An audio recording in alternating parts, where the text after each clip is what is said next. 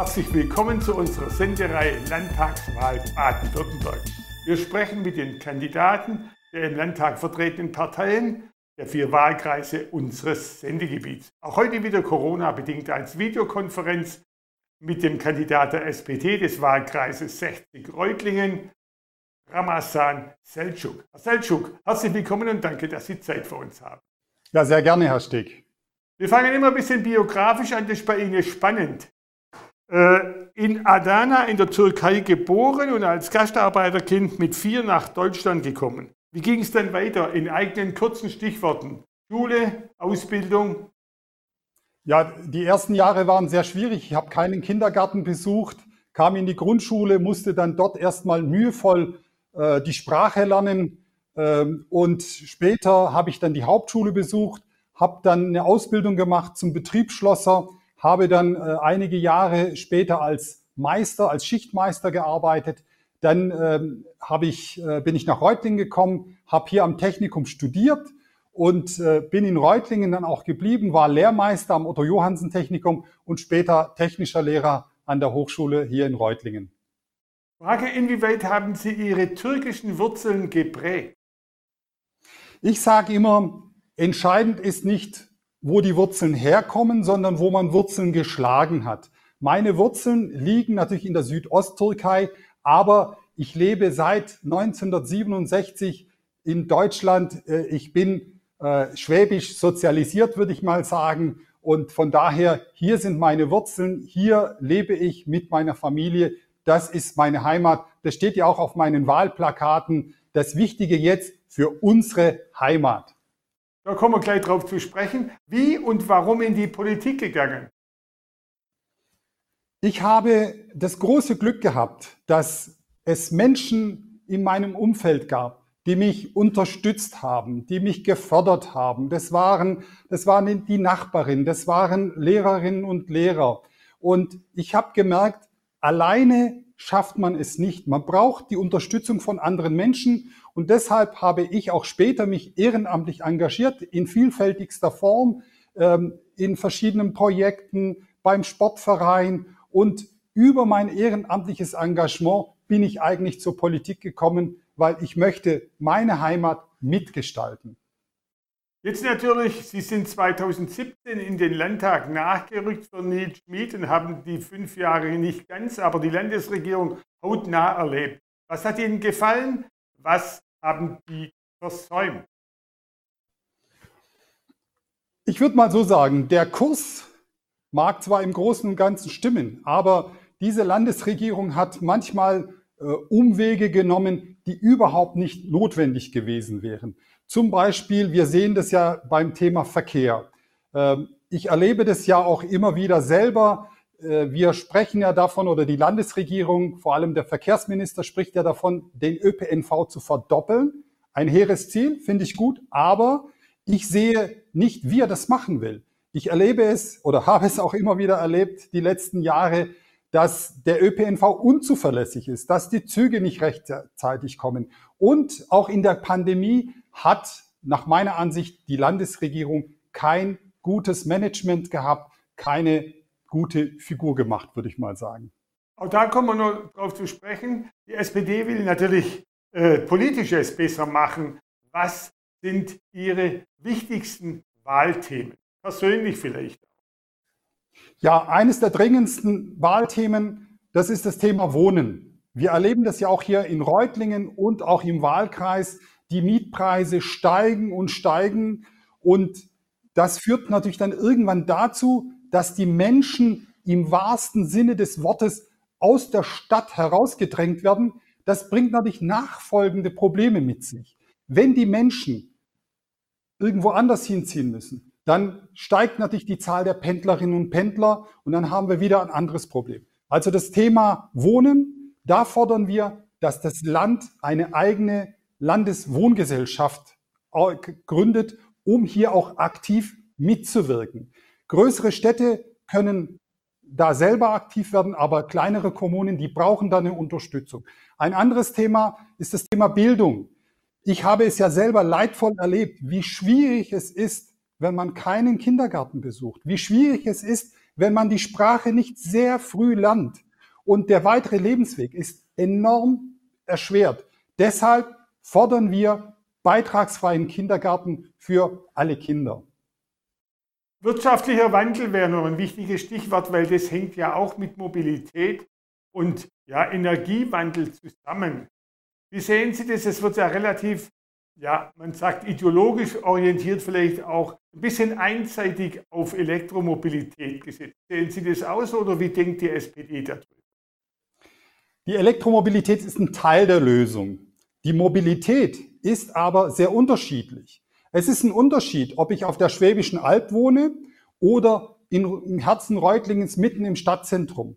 Von daher gibt es keine einheitliche Lösung für alle. Wir denken, dass es eine technologieoffene Vorgehensweise äh, notwendig ist. Das heißt, die Elektromobilität ist ein Teil der Lösung, aber äh, es ist ein Übergang. Und da denke ich, äh, braucht es einfach ähm, auch eine Vernetzung von verschiedenen Mobilitätsträgern. Also das heißt, dass wenn ich jetzt mobil sein will, was ja wichtig ist für die Teilhabe an der Gesellschaft, dann ist es dringend notwendig, dass ich von einem Fahrzeug, zum Beispiel von meinem Auto, in den Bus umsteigen kann oder in den Zug. Das heißt, diese Knotenpunkte, die müssen so gestaltet werden, dass auch die Nutzung von verschiedenen Verkehrsmitteln möglich ist. Das klingt gut. Auch Ihr Spitzenkandidat, Andreas Stoch, gibt ein ordentliches Bild ab, will ich jetzt mal sagen. Woran liegt es, dass die SPD so im Umfragetief liegt bei 11 Prozent plus minus vor oder hinter der AfD? Ich habe folgendes Zitat gefunden, Herr Selchow. Die SPD im Bund gibt wenig Rückenwind. Die SPD hat zwei Vorsitzende, Esken und Walter Bojans, die kaum jemand kennt und die nach außen keinerlei Strahlkraft entwickeln. Wie sehen Sie das? Wie kann die Partei zulegen? Ähm, die SPD äh, im Bund, Sie haben da recht, es ist jetzt momentan eine sehr schwierige Situation. Es ist äh, für uns äh, in Baden-Württemberg sehr schwierig, da jetzt, wir sind gerade in einem Tief, aber ich erlebe ja meinen Vorsitzenden Andreas Stoch, den Sie angesprochen haben, ich erlebe ihn als engagierten Politiker mit Visionen, er war es ja, der seinerzeit als Kultusminister ganz klar gesagt hat, wir brauchen eine Lehr- und Lernplattform. Jetzt in der Pandemie sehen wir, wie wichtig das gewesen wäre. Wir sind in einer schwierigen Situation, aber ich bin ein alter Marathonläufer, auch wenn nach 20 Kilometern ich gemerkt habe, dass ich einen Hänger habe. Wir geben nicht auf und ich versuche den Wählerinnen und Wählern auch klar zu machen, äh, sie wählen nicht die Bundes-SPD, Sie wählen hier nicht einen Spitzenkandidaten, sondern Sie wählen Ihren Landtagsabgeordneten vor Ort, der sich für Ihre Interessen einsetzt. Es ist nicht einfach, aber ich bin frohen Mutes, dass wir bei dieser Wahl besser abschneiden wie beim letzten Mal. Sie haben es angesprochen, die Pandemie überschattet alles, Corona hat alles im Griff. Jetzt gibt es natürlich viel Diskussion um die augenblicklichen Schließungen und um die Lockdown-Maßnahmen. Das nervt viele Leute ziemlich. Die Inzidenzwerte werden laufen nach unten korrigiert von 50 auf 35. Was denkt die SPD? Wie denken Sie? Wie kann man das besser lösen? Wir haben ja sehr frühzeitig zum Beispiel äh, im Bereich der Schulen vorgeschlagen, dass wir auch eine Hybridlösung äh, realisieren können. Ich erlebe das jetzt so bei der Landesregierung, äh, entweder Schalter ein oder aus. Aber wir haben zum Beispiel sehr früh gefordert, dass man die Klassen teilt, dass man einen Teil der Schülerinnen und Schüler in Präsenz unterrichtet und einen Teil dann online. Leider hat die Landesregierung unsere Vorschläge einfach ignoriert. Ich sage es ganz ehrlich, da sehe ich auch eine gewisse Arroganz hier. Und jetzt Monatelang haben wir darüber diskutiert. Jetzt gehen Sie genau diesen Weg, den wir schon vor einem halben Jahr vorgeschlagen haben. Und ich denke, wir müssen auch wirklich in manchen Bereichen genauer hinschauen. Wir sehen zum Beispiel den Sportbereich. Ich erlebe es ja selber, ich bin im TSG-Vorstand und wir haben Konzepte entwickelt. Wir haben wirklich äh, versucht, das so zu gestalten, dass es Corona-konform ist. Und dann hieß es auf einmal, nein, ihr dürft den Sport überhaupt nicht äh, ja, halten. Und beim Sportbereich sehe ich zum Beispiel einen Punkt, der überhaupt nicht thematisiert wird. Der Sport trägt ja auch dazu bei, dass äh, das Immunsystem der Menschen gestärkt wird, dass es auch psychisch die Menschen aufbaut. Also da gibt es sicherlich viele Bereiche, wo man genauer hinschauen muss und mit klaren Rahmenbedingungen durchaus auch Lockerungen vornehmen kann. Stichwort Zuschüsse und Förderung in diesen Corona-Zeiten. In eigener Sache gefragt, Herr Selchuk. Die äh, öffentlichen Medien, Fernsehen, Radio werden subventioniert, sofern sie von der Landesanstalt initiiert sind, auch die Regionalcenter. Die Regionalcenter in privater Hand wie RTF 1 nicht. Finden Sie das richtig? Nein, ganz klar, das kann es nicht sein, dass hier eine Ungleichbehandlung stattfindet. Die regionalen Sender sind ein wichtiger Baustein in unserer Medienlandschaft und von daher sage ich ganz klar, das halte ich nicht für richtig.